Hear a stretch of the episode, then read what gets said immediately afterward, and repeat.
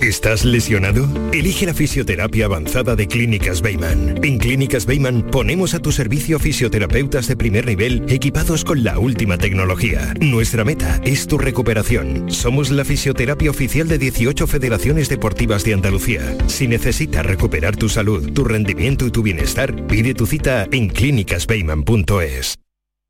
¿Te suben la luz y no sabes qué hacer? En febrero el loco, nuestros descuentos no son pocos. Disfruta de nuestras increíbles bajadas de precio. Gestionamos tu subvención y hasta 25 años de garantía. Genera tu propia energía con placas solares y ahorra hasta el 70% en tu factura de la luz. Pide cita 955 44 11 11 o en socialenergy.es. La revolución solar es Social Energy.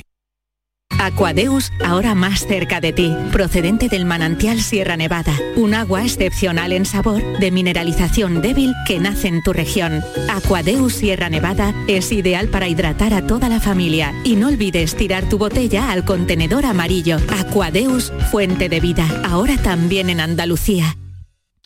Hola, buenas tardes, es viernes, sí, es viernes y... Es viernes y sigue sin llover.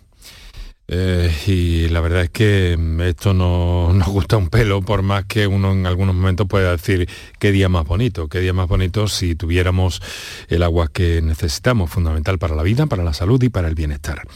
Bueno, es viernes y es el día que nos toca repasar la actualidad científica en este programa que cada tarde de 6 a 7, hoy de 6 a 6 y media, dedicamos a la salud. Es el día que eh, buscamos los titulares más eh, llamativos de la prensa, en el ámbito científico, en materia de medicina y salud. Y hoy queremos dedicar el programa, si nos lo permiten, eh, porque muchos de estos trabajos están realizados, elaborados y con la participación de mujeres. Es el Día de la Mujer y la Ciencia, de la Mujer en la Ciencia, y de alguna forma queremos dedicar nuestro recuerdo a las muchas mujeres, a pesar de que nos digan que, hacen falta o que harían falta más de alguna manera mayor presencia de la mujer en la ciencia, mujeres que son protagonistas por su trabajo, por su investigación cotidiana, a veces callada, a veces con resultados a muy largo plazo y que están ahí en investigación en materia de medicina. Hoy muy especialmente nuestro programa dedicado a ellas. Muy buenas tardes y muchas gracias por estar a ese lado del aparato de radio. Canal Sur Radio te cuida. Por tu salud. Por tu salud con Enrique Jesús Moreno. Hoy vamos a hablar, entre otras cosas, de bacterias, porque la bacteria es un elemento biológico fundamental en nuestras vidas para muchas funciones orgánicas, eh, para muchos eh, trabajos relacionados con, con, la cultura y la civilización. Eh, pero al mismo tiempo también eh, se están convirtiendo en un problema aquellas que producen enfermedades porque los antibióticos no están pudiendo con ellas. Y esto es un problema sobre el que alertan continuamente desde, diferentes, desde diferentes instancias de la ciencia. Hoy vamos a conocer cómo eh, un grupo de investigadores de la Universidad de Sevilla, del Instituto de Biomedicina de Sevilla y, de la, y del Hospital Virgen Macarena, eh, pues han dado con algo para solucionar esta resistencia de algunas bacterias. Han dado con un medicamento que ya se conocía, con un antibiótico que ya se conocía, que dejó de usarse, pero que ahora se ha comprobado que puede ser útil para tratar eh, algunas infecciones causadas por bacterias multiresistentes. Por eso es que en el programa de hoy hemos emplazado al doctor Jesús Rodríguez Paño, eh, que es profesor del Departamento de Medicina de la Universidad de Sevilla y jefe del Servicio de Infecciosa del Hospital Macarena, para que nos hable de este asunto y nos dé una idea del problema que suponen en este momento las resistencias bacterianas. Bien, además eh, de todo eso, repasaremos uno por uno los eh, titulares más eh, significativos de la prensa especializada en materia de salud y medicina y como siempre repasamos datos fundamentales de la pandemia a día de hoy aquí en Andalucía.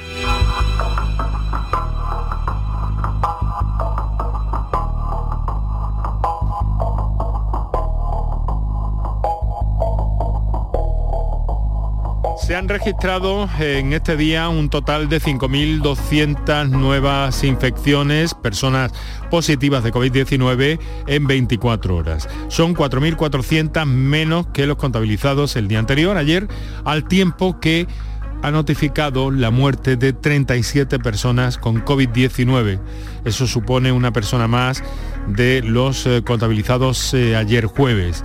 Los 5.209 contagios de este viernes se notifican después de 9.600 del jueves, 2.200 del miércoles y 2.457 del martes, además de los 4.394 del lunes que se correspondían con sábado y domingo. Y estamos hablando siempre de contagios registrados. Hoy ha sido un día, ya lo hemos escuchado, sin mascarillas en los patios de los colegios mientras que la presión hospitalaria ha bajado. Hay 112 pacientes menos hospitalizados en Andalucía por COVID-19, un total de 1.538. Eso quiere decir que son 447 menos que hace una semana, mientras que los ingresos en las unidades de cuidados intensivos también han caído en 4, hasta 179 personas las que están en este momento ingresadas en nuestras unidades de cuidado intensivos.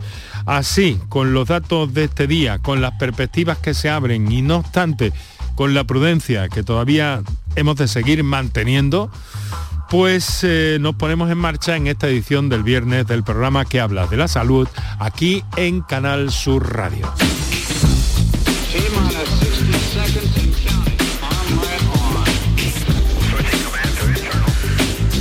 Y este es el día en el que contamos con Paco Flores, periodista especializado en salud, que cada viernes nos trae el resumen de la prensa, en algunos casos de los titulares más relevantes en materia de salud y medicina en los últimos días.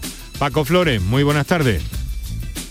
Muy buenas tardes. También me sumo al homenaje este a la mujer investigadora, a la mujer científica. Claro, hay muchas que están detrás de todos estos asuntos que vamos a comenzar hoy. Empezando por uno sobre el que hemos querido poner las cosas, eh, eh, las cosas eh, en su sitio, ¿no?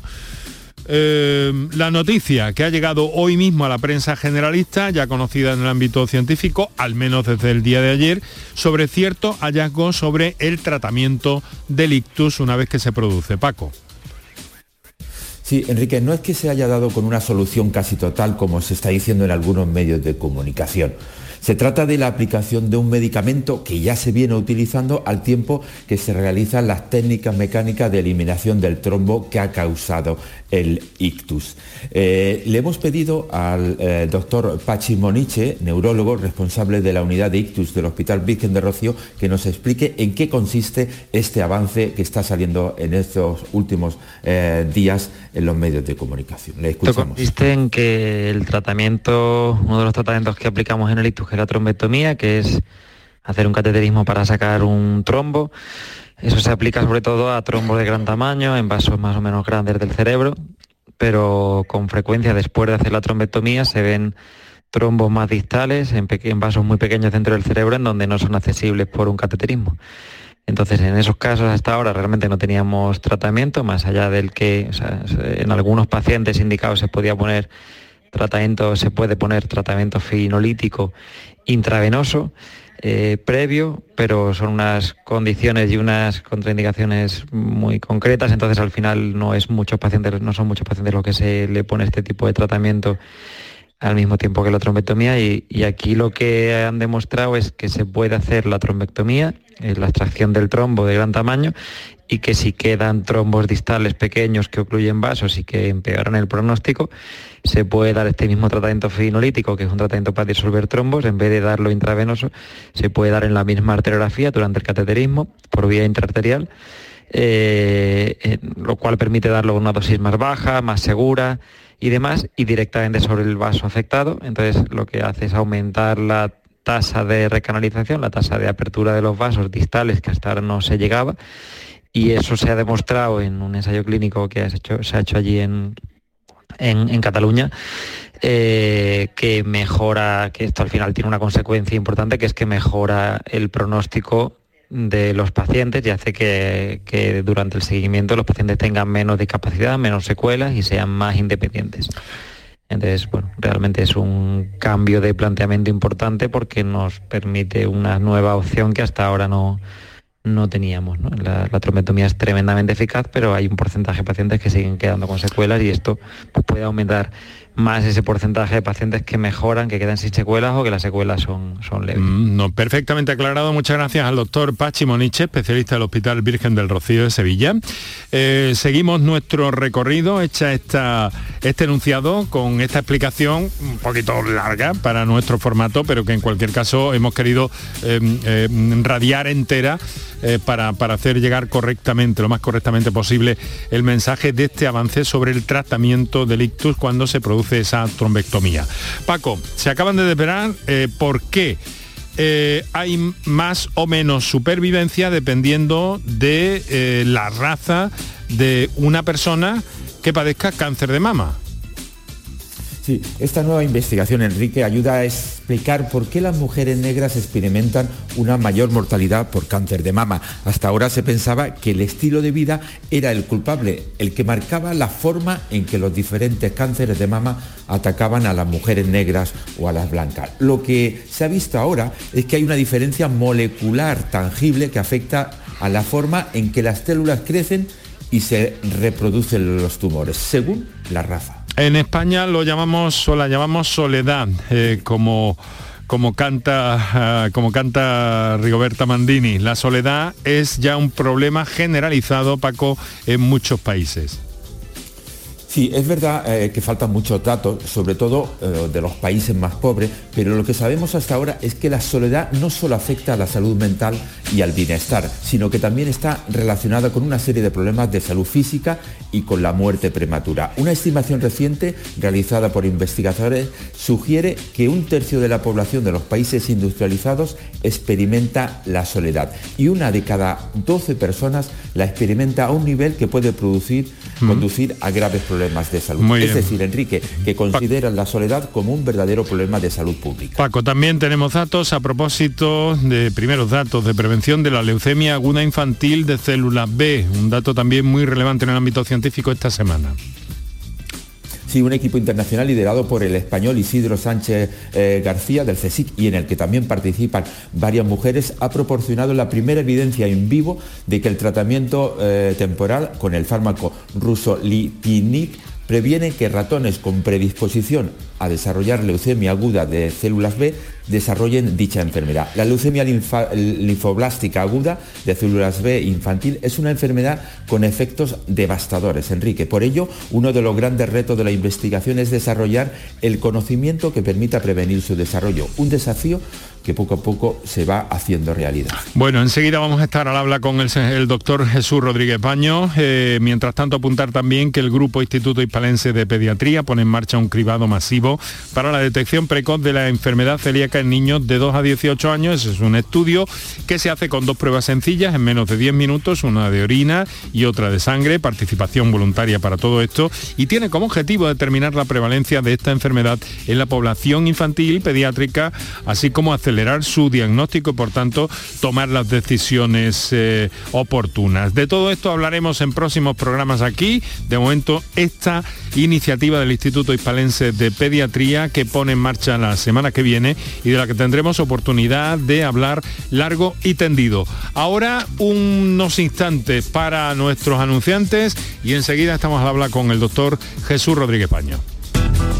Por tu salud, escucha Canal Sur Radio. Estás escuchando Canal Sur Radio desde Sevilla. Vente a Dimarsa, ponte en mis manos y dile chao, dile chao, dile chao, chao, chao, empieza ya. Tu autoconsumo, nuestro petróleo es el sol. Di que sí. Únete al cambio. Dimarsa.es Las furgonetas Mercedes-Benz están fabricadas para darlo todo. Y con el servicio Express Service podrás contar con un mantenimiento ágil, sin tiempos de espera y con la calidad habitual de Mercedes-Benz. Reserva tu cita en nuestra web y optimiza tus tiempos. Concesur y Fervial, tus concesionarios Mercedes-Benz en Sevilla. Enrique Jesús Moreno, Por tu salud en Canal Sur Radio. Son las 6 de la tarde, 19 minutos. Eh, tenemos unos minutos para hablar de este asunto que nos llegaba hace unos días, un comunicado de la Universidad de Sevilla eh, junto con investigadores del Instituto de Biomedicina de Sevilla y liderados por el profesor eh, de la Universidad Jesús Rodríguez Paño, que es al mismo tiempo jefe de infecciosas del Hospital eh, Virgen Macarena, y que publican resultados de un ensayo clínico sobre la aplicación de un antibiótico llamado fosfomicina para infecciones causadas por bacterias multiresistentes. Paco, aproxímanos al perfil de nuestro invitado de esta tarde. Pues el doctor Jesús Rodríguez Baño es profesor titular del Departamento de Medicina de la Universidad de Sevilla y jefe de servicio de enfermedades infecciosas del Hospital Universitario Virgen Macarena. Es doctor en medicina por la Universidad de Sevilla, especialista en medicina interna y experto universitario en epidemiología e investigación clínica por la Universidad de, Granada. Digo lo de especialista en medicina interna, Enrique, porque no existe todavía la especialidad mm. de enfermedades infecciosas y aprovechamos este programa para reivindicarla. Muy bien, pues adelante, doctor Rodríguez Muy buenas tardes y muchas gracias por estar con nosotros. Hola, muy buenas tardes. Encantado de saludarle. Datos que revelan que este es un antibiótico que puede contribuir al tratamiento de determinadas eh, bacterias resistentes a otros antibióticos. ¿Qué aporta concretamente esta investigación? ¿Para qué va a servir, doctor? Pues este es un antibiótico que, existe desde hace muchos años, de hecho se descubrió en España, lo cual es una curiosidad que mucha gente no conoce, pero que no, en su momento no se investigó porque los requerimientos de la investigación clínica no, estaban tan desarrollados como ahora de una manera adecuada en su momento y por tanto su uso al aparecer nuevos antimicrobianos pues prácticamente se abandonó. Mm. Bueno, ahora que tenemos una necesidad de nuevos antibióticos porque tenemos bacterias resistentes a, a los grandes antibióticos que se han venido descubriendo los últimos 20 o 30 años, pues eh, estamos intentando redescubrir, digamos, pues antiguos antibióticos, investigarlos con los sistemas de, calidad de investigación clínica actual y conocer si realmente podemos utilizarlos para tratar algunas de estas infecciones por bacterias multiresistentes. Y bueno, y este es uno de los ejemplos. Este antibiótico nos ha demostrado que para algunas de estas bacterias que son resistentes a antibióticos muy modernos puede ser eficaz. Doctor, eh... Paco. Ay, Paco, hemos perdido la pista. Bueno, doctor, le quiero preguntar entonces, ¿por qué se había dejado de usar este, este producto, la fosfomicina, y desde cuándo? Porque, porque este estudio empezaron ustedes a hacerlo de forma eh, eh, muy extensa en 2014, si no me equivoco, ¿no? Eso es, sí, bueno, este, este antibiótico se descubrió en los años, final de los años 60, eh, principios de los 70, y se dejó de utilizar porque aparecieron antibióticos betalactámicos muy activos, muy eficaces, muy modernos, muy bien tolerados, eh, bueno, pues que se desarrollaron con, gran profusión de estudios por la industria farmacéutica que, lo, que los promocionaron y que los llevaron adelante, y eran fármacos francamente eficaces, pero por tanto otros antibióticos quedaron un poco así en una situación un poco olvidada, ¿no? No habían sido desarrollados con igual de con, el mismo tipo de estudio, con el mismo tipo de evidencia, y por tanto quedaron ahí abandonados sin que nadie supiera realmente si, si bueno, si realmente pueden ser útiles. Paco Flores, ¿estás ahí de nuevo? Sí, sí que Pues adelante, pues adelante. Vale, en esta investigación, doctor, eh, han colaborado investigadores de 22 hospitales diferentes y han sido, que ha sido liderado por el Hospital Virgen Macarena de Sevilla, como hemos eh, recordado ahora. ¿Todos los hospitales tienen los mismos problemas para luchar con las bacterias? Sí, en, general el problema de la resistencia bacteriana es mundial, es un problema mundial. Es verdad que afecta más a determinados países, a nosotros nos afecta más que a los países del norte de Europa, por ejemplo, pero hay países a los que le afecta todavía más que a nosotros. Mm. Y también es verdad que hay cierta heterogeneidad entre hospitales, pero en general es un problema generalizado y mundial. Estamos hablando no necesariamente, quiero decir, que el campo de la resistencia bacteriana es un poco más eh, profundo, ¿no? Yo querría que nos mm, detallara en la medida de lo posible en pocos minutos cuál es la magnitud verdadera del problema de la resistencia bacteriana, porque algunos artículos suenan incluso eh, alarmistas. ¿Tan mal están las cosas, doctor? Bueno, eh, no, no, no, nos gusta alarmar, pero es verdad que es un problema de salud pública de, tremenda importancia. Lo llevan diciendo más de 10 años la Organización Mundial de la Salud, eh, el Centro de Control de Enfermedades Europeo y Americano y todas las instituciones sanitarias. ¿no?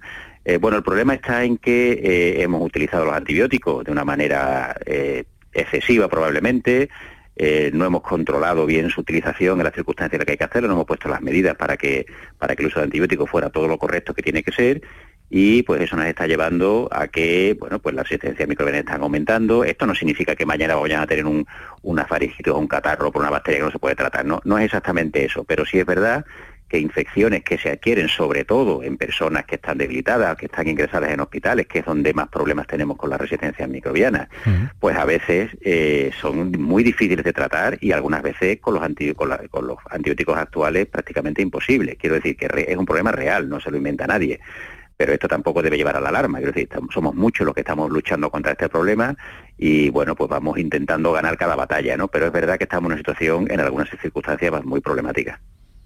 Mm, doctor, en gran parte, por lo menos lo que el, conocimiento que tenemos, gran parte de las enfermedades infecciosas que se producen en un invierno cualquiera están provocadas por, los virus. Eh, ¿Por qué se prescriben tantos um, antibióticos si estos no son útiles para luchar contra los virus? Efectivamente, este es uno de los grandes caballos de batalla. Pues este es un problema complejo, como y como todo problema complejo, pues conviene conviene eh, evaluarlo de manera profunda, ¿no? Aquí tiene que ver pues la falta de tiempo que tienen nuestros médicos de atención primaria para tomar decisiones, la falta de acceso a algunas pruebas diagnósticas que pueden ayudar, también la falta de conciencia de, los propios médicos y de los, y de los eh, ciudadanos ¿no? respecto de qué es un antibiótico, qué es un antibiótico, cuándo usarlo y cómo utilizarlo, la falta de formación, que, que, probablemente es uno de los defectos que tenemos, ¿no? porque no hemos hecho suficiente énfasis en este problema durante decenios, ¿no? Usted hablaba al principio de que no tenemos la especie de enfermedad infecciosa, pues mejor ejemplo que ese, eh, poco, ¿no? Entonces, realmente tenemos que concienciar, tenemos que entrenarnos, tenemos que poner los medios para que podamos utilizar juiciosamente los antibióticos y esta es una lucha de la sociedad en general y de, por supuesto, de los profesionales sanitarios en particular. Doctor, eh, es frecuente últimamente también eh, que los facultativos te digan, tenga usted, esto es una caja de tal antibiótico para tal cuestión, para tal cosa, se la ha de tomar usted entera. ¿Por qué se insiste tanto en este entera? Sí, esto es un error que también arrastramos, eh, uno, de tantos mitos urbanos, ¿no? Como solemos decir, ¿no? Eh, durante años se pensó que, o se, decía, ¿no? Que si yo me paro de tomar un antibiótico en un momento determinado, pues la bacteria que me estaba causando la infección se va a hacer resistente al antibiótico. Bueno, este no es el problema de la resistencia. El problema de la resistencia es algo, es algo diferente. El gran problema de cómo se genera la resistencia no está en la bacteria que yo estoy tratando en ese momento. Eso puede ocurrir, pero ese no es el gran problema. El gran problema es que cuando yo tomo un antibiótico, las miles de millones de bacterias que tengo en mi intestino, en mi piel, etcétera, lo que va a hacer ese antibiótico es destruir un montón de bacterias que no quiero destruir, que son mis bacterias que conviven conmigo y que son beneficiosas para mi microbiota, que es como le llamamos, ¿no? El hecho de yo destruir mi, microbiota significa que voy a dejar vivas solamente aquellas bacterias que son resistentes a ese antibiótico que estoy tomando. Y esas bacterias que son resistentes me podrán causar a mí la siguiente infección o se las podré transmitir a otra persona que le causarán otra infección. Como ese efecto no es tan directo ni tan visible, pues no es fácil de entender. Pero el problema de, la resistencia social a los antibióticos sobre todo tiene que ver con este efecto indirecto sobre la microbiota de las personas, que puede favorecer nuevas infecciones y que puede transmitirse a su vez a otras personas. Paco, la última. doctor, una pregunta sencilla. Dice una amiga mía eh, y paciente suya, Ana Belén Navarro, que usted es un ángel para, para ella. ¿El éxito del doctor Rodríguez Baño es ser ángel para los pacientes y demonio para las bacterias y los virus?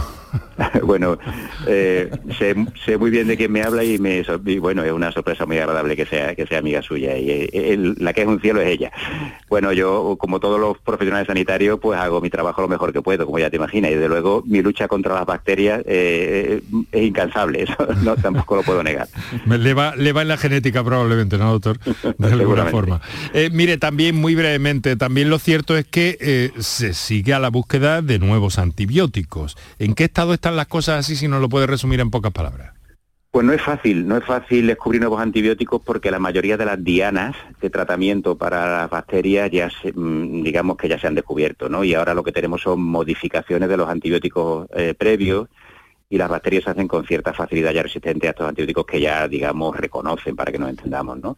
Bueno, es verdad que hay, eh, hay nuevas vías de investigación apasionantes, ¿no? Sobre, sobre nuevas maneras de enfocar esto, algunas vías que llamamos no antibióticas, es decir, intentar no matar la bacteria, pero eliminar sus factores de virulencia, eso que utiliza la bacteria para producirnos daño. En lugar de matar la bacteria entera, vamos a bloquear específicamente ese, ese gen o ese, ese antígeno que tiene la bacteria que es la que me hace daño. Vamos a buscar fagos. Los fagos son virus que infectan a bacterias a su vez, ¿no? Y que pueden destruirlos, para que nos entendamos. Vamos, pues, esto es muy complejo, pero se pueden buscar fagos para detener a la bacteria. En fin, es un tema muy complejo actualmente, pero donde hay unas vías de investigación verdaderamente apasionantes en las que estamos muchos involucrados y que esperemos que a medio plazo vayan dando resultados. Pues ojalá que así sea y nos lo pueda contar también en este programa, doctor Jesús Rodríguez Baño. Encantado de saludarle una vez más y fuera del contexto eh, COVID, por cierto, del que todavía quedan muchas cosas por saber, pero que no, no llevamos hoy. Queremos destacar este eh, hallazgo, la fosfomicina, un antibiótico olvidado que puede volver a recuperarse y que es eficaz. Doctor, muchas gracias, muy buenas tardes. Muchas gracias a vosotros. Un saludo, Paco Flores, un abrazo, fin feliz semana. fin de semana. Aquí en la radio hemos estado Antonio Carlos Santana, Quique Iraundegui y Enrique Jesús Moreno, que os habló encantado. Ahora nos vamos de turismo.